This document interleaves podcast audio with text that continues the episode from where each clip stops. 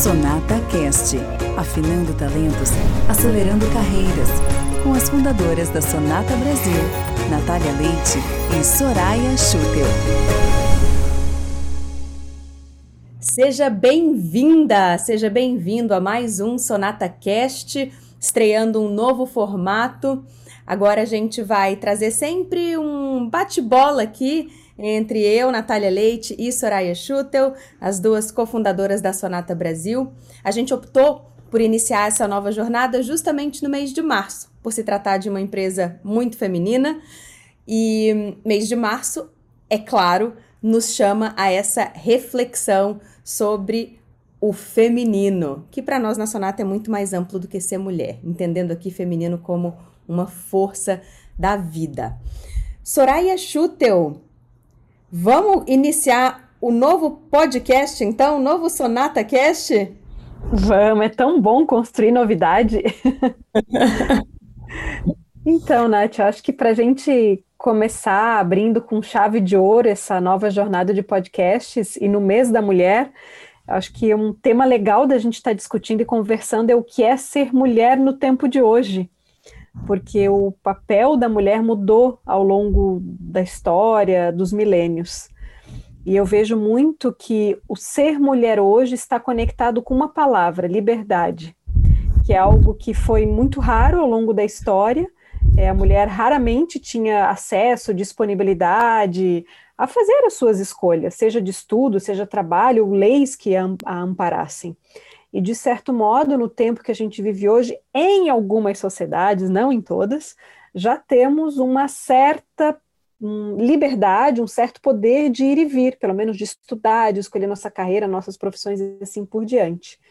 Então, nós somos uma das primeiras gerações a ter a liberdade de escolha. E essa é a base da dignidade humana, ou seja, poder ser livre de escolher ser quem quisermos ser, não a partir de um papel que decidem que a gente tem que eventualmente seguir ou cumprir. E isso, claro, Natália, que já abrindo para a tua fala, a questão de ser uma das primeiras gerações a ter liberdade de escolha e ter muitas opções, ou seja, qual profissão, caso ou não caso, tenho ou não tenho filhos. Isso gera algumas também ansiedades e angústias, porque, de certo modo, são poucas as referências que nós temos. Então, a gente meio que está construindo o caminho é, a facão, né? Ou, ou a enxada, estão realmente construindo e abrindo esse caminho. Então, o que, que isso uhum. gera em nós, seres humanos, quando a gente tem muitas opções, Natália? Ah, é muito legal entender isso, porque senão a gente cai, entra em loop, né? Mas como assim?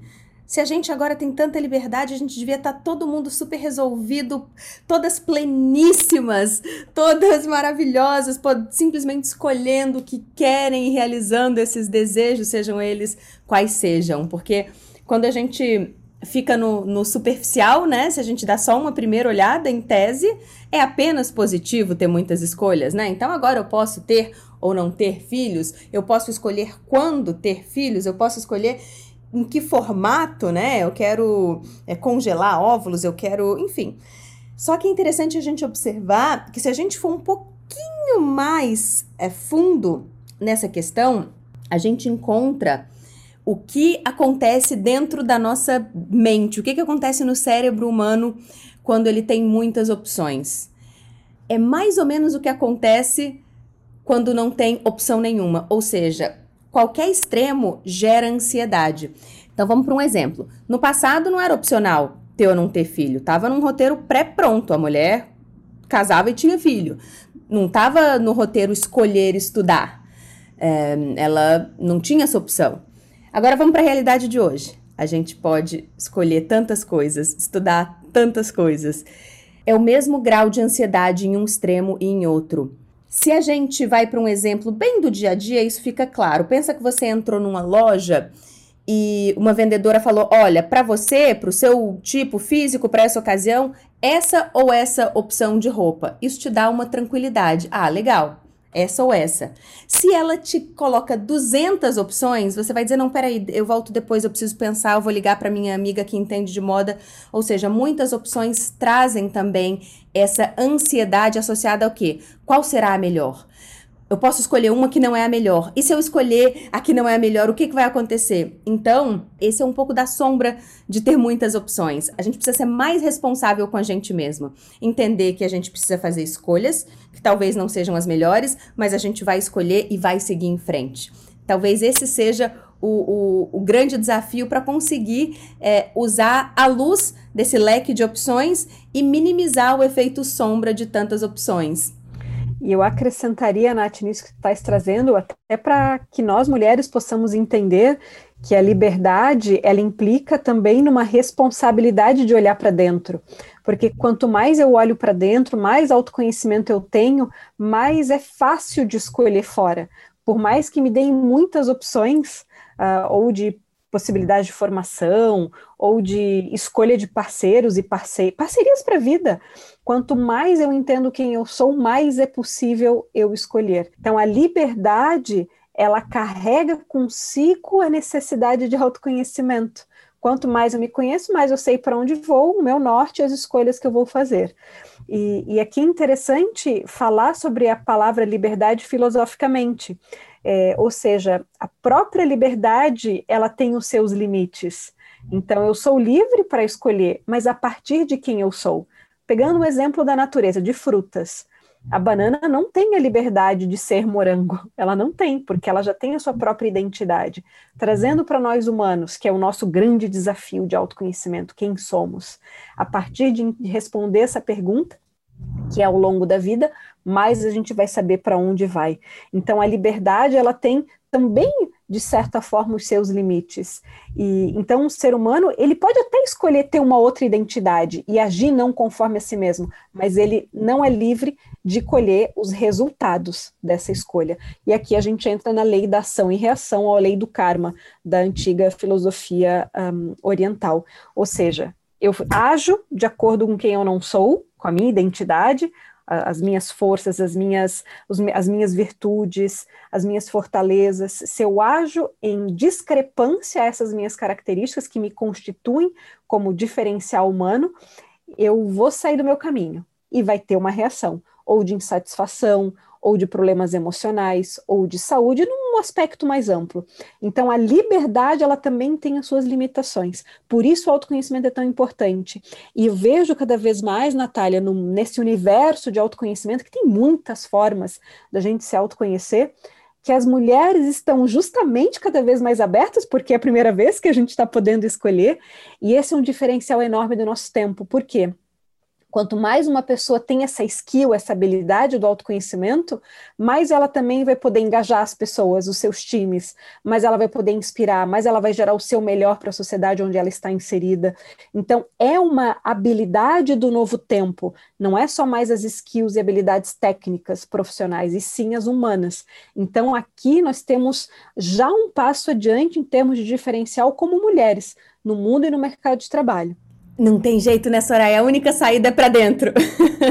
Enquanto a gente fica buscando fora, ah, vai ter um bilhete premiado, ah, vai ter alguém num cavalo branco, ah, vai ter um chefe que vai me reconhecer. Ah, enquanto a gente está olhando para fora, a gente nos conecta com essa força, que é a força da da raiz da semente única e irrepetível em cada humano, né? Então, gosto muito que você traga o termo autoconhecimento, porque um dos perigos do nosso tempo, já que a gente pode trabalhar e, e se dedicar ao que a gente quiser, é justamente a gente entrar no extremo oposto do que as que vieram antes da gente não puderam, e agora também eu sou só razão, só, só pragmatismo, só uma visão estritamente é, lógica, e isso tende a gerar aquela visão de que autoconhecimento é, é supérfluo, né? Autoconhecimento é para quem tem tempo aí para essas coisas, como se fosse uma banalidade.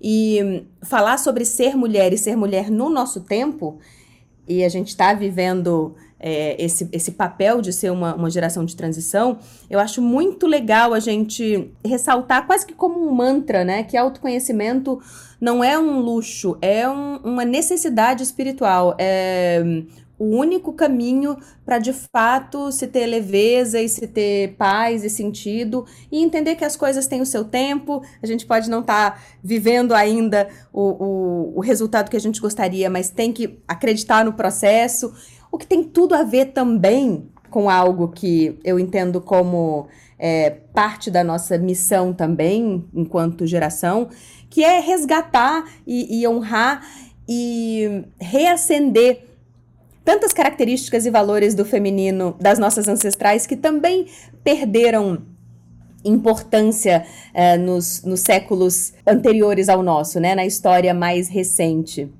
Então, acho que a gente podia também trazer nessa segunda metade aqui da nossa conversa um pouquinho de dicas, algumas sugestões de, de dicas eh, para ser mulher no nosso tempo. Vamos lá, Nath. É, então, assim, só recapitulando, ser mulher no nosso tempo é nos depararmos com a liberdade, ou seja, a possibilidade de escolhas, e que para isso a gente precisa de autoconhecimento.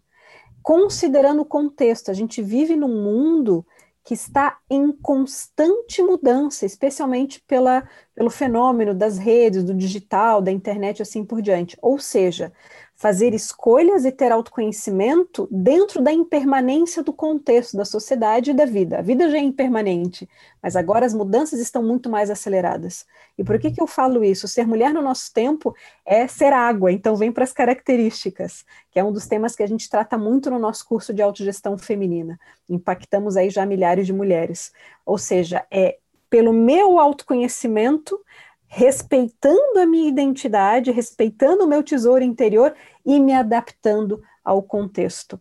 Então, uma hora eu posso fazer uma escolha de uma forma do meu negócio, mas o contexto muda, até a nossa realidade como empreendedoras, né, Natália? Então, era um modelo totalmente presencial, de repente vem a pandemia, a gente teve que mudar, até para continuar entregando o nosso melhor para o mundo e para manter o negócio também vivo. Então, a gente vem para o modelo digital, respeitando a nossa essência. Então, ser água é uma das grandes características do feminino. E essa já é uma filosofia bastante antiga, o taoísmo fala sobre isso, que é uma filosofia oriental milenar, ou seja, aqui nós estamos falando de um conhecimento da vida. Quanto mais a gente observa a natureza, mais a gente entende também o feminino. E essa é uma característica que a gente precisa resgatar no mundo de hoje. É esse ser água que entrega a possibilidade de, a cada situação, entender que ferramenta usar, né? Porque ser mulher no nosso tempo também é, por um lado, saber falar e se colocar quando precisa, por outro, saber ouvir e acolher é, sempre que necessário. Então, ser firme, mas ser sensível, que é muito feminino, né? A gente consegue ser esse caleidoscópio de, de características e comportamentos, desde que estejamos conectados com esse tesouro interior, com essa identidade né, mais íntima e nessa lógica de, de ser água. Deu até saudade da aula de ser água do curso de autogestão. Acho que eu vou voltar lá para assistir porque aquilo é muito inspirador. E por falar em inspirador, eu gostaria de deixar algumas orientações para facilitar um pouco esse, esse caminho é, de quem nos dá esse, esse privilégio de nos ouvir e eventualmente pode estar tá pensando nesse momento, tá, tudo faz muito sentido, é, ecoa em mim, mas e na prática? Como é que eu faço então para encontrar é, o meu caminho dentro desse contexto de, de liberdade que gera ansiedade e ao mesmo tempo eu preciso aprender a me mover com tantas possibilidades? E a primeira que eu gostaria de deixar, que para mim funciona muito e eu vejo que eu vejo que funciona muito para tantas mulheres que a gente acompanha, né? Seja em processo de coaching, de de mentoria ou mesmo nos cursos online, nas nossas trocas, que é justamente ter inspirações, ter referências. Então, se você nunca leu uma biografia de uma grande mulher, faça isso. Escolha uma, uma biografia de uma grande mulher, tenha repertório sobre grandes mulheres. Nesse mês de março, a gente está a cada dia homenageando uma no Instagram da Sonata, né, Soraya? Tá tão bonito esse movimento. Sim, optamos por todos os dias do mês de março homenagear uma mulher que nos inspira. Isso que a Natália está trazendo é muito importante dentro da nossa trajetória de carreira. É, quanto mais a gente se inspira em mulheres que conseguiram realizar grandes legados, mais a gente também vai inspirando e nutrindo o nosso tesouro interior. E essa é uma ação simples, extremamente prática e que nos fortalece para fazer as nossas escolhas conectadas com quem somos. E eu acrescentaria, além de ter essas referências, é, se nutrir de biografias inspiradoras, o segundo ponto prático é ter uma rede de apoio.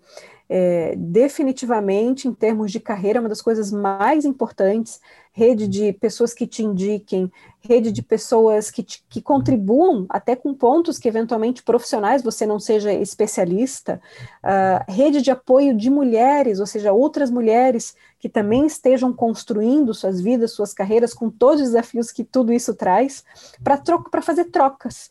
Então, as redes de troca são fundamentais, a gente percebe muito isso nas nossas mentorias, né, Natália? Seja as uhum. mentorias em grupo, maior, grupos maiores do autogestão, a gente tem mentorias aí com mais de 100 mulheres, seja em mentorias mais pocket, com grupos menores, que a gente pode ser ainda mais cirúrgica em termos de autoconhecimento com as alunas. Então, a rede de apoio feminina é uma das maiores riquezas que nós podemos construir em termos de carreira e crescimento e evolução e autoconhecimento. Por quê? Porque uma mulher, quando apoia outra mulher, a gente dá uma força e a gente literalmente não se sente mais sozinha. O que, de certo modo, foi o que nos foi tolhido ao longo do tempo, ou seja, essa possibilidade dessas redes de apoio entre mulheres. Então, a gente não só faz a nossa vida na prática, como a gente também estimula em todos os nossos programas de desenvolvimento de mulheres. E as nossas alunas falam que esse é um dos, um dos principais diferenciais, além de todo o conteúdo, além das mentorias, essa rede que elas constroem de apoio, de enxergar a dor da outra também em si mesma. Então, ok, não sou só eu que sofro nesse aspecto. E, claro, rede de negócio né? Ou seja, não é só falar as dores, mas é também se identificar e fazer negócios umas com as outras. Essa é a beleza. Essa é a beleza da coisa, gente. A gente poder contar uma com a outra faz toda a diferença e poder literalmente estudar como é que a outra fez, né? Como é que a outra faria. Trocar. Humano ser social, a gente sempre cresce nessa troca. Então fica a dica de encontrar modos de ter mais espaços de troca genuína é, de troca de valor, de experiência com outras mulheres. Esse é um resgate ancestral, né?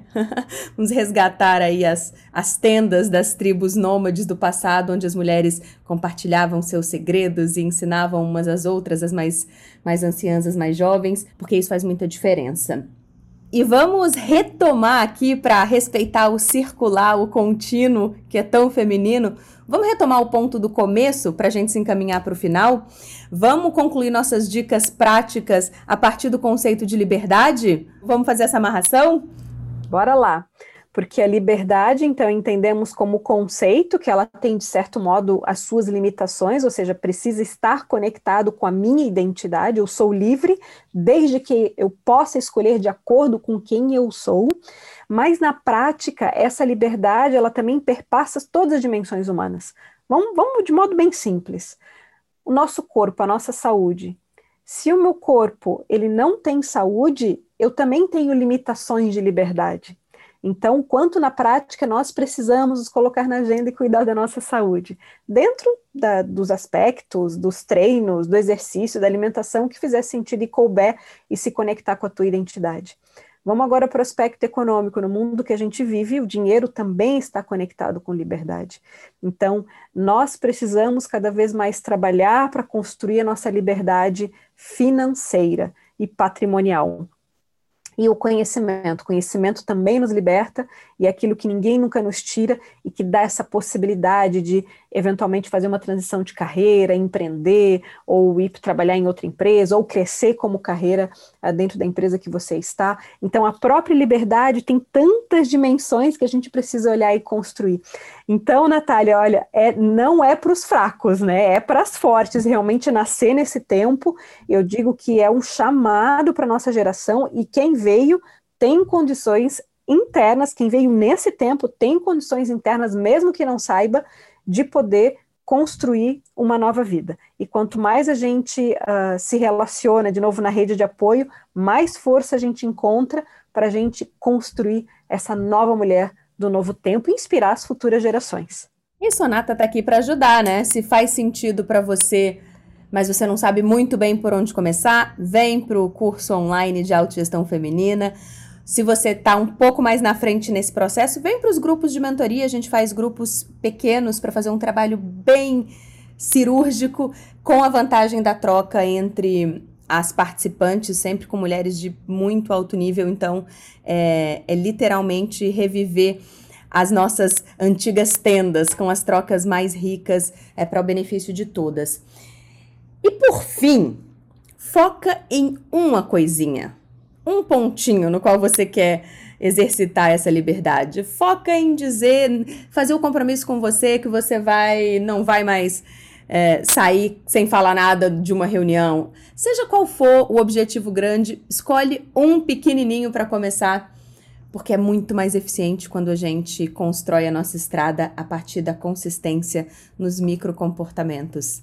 E assim, a gente conclui mais um Sonata Cast. Soraya, sempre tão bom ouvir você. Aprendo toda vez sem exceção. E que venha o próximo nesse mês tão especial pra gente. Com certeza, e acompanhe as nossas lives, seja no Instagram, seja no YouTube. Um mês repleto de conteúdo em homenagem à mulher do novo tempo. Sempre às 8 e 8 da manhã, segunda-feira, Instagram, arroba Sonata Brasil Oficial, quarta-feira no canal da Sonata Brasil no YouTube. Sempre aulas preparadas com muito carinho e muita profundidade de conhecimento. Muito obrigada para você que escolheu estar aqui conosco. Se você já é aluno inscrito, aluna inscrita, seja num curso atual ou em cursos anteriores, Fique muito atenta, porque em março tem eventos especiais exclusivos para Tribo Sonata com análise de filmes. Vai ser uma agenda bem rica para a gente fazer desse março um março realmente transformador, uma virada de chave e uma virada de nível de consciência. Fique ligado nas nossas redes, a gente se vê no próximo Sonata Cast. Sonata Cast, afinando talentos, acelerando carreiras com as fundadoras da Sonata Brasil, Natália Leite e Soraya Schutel.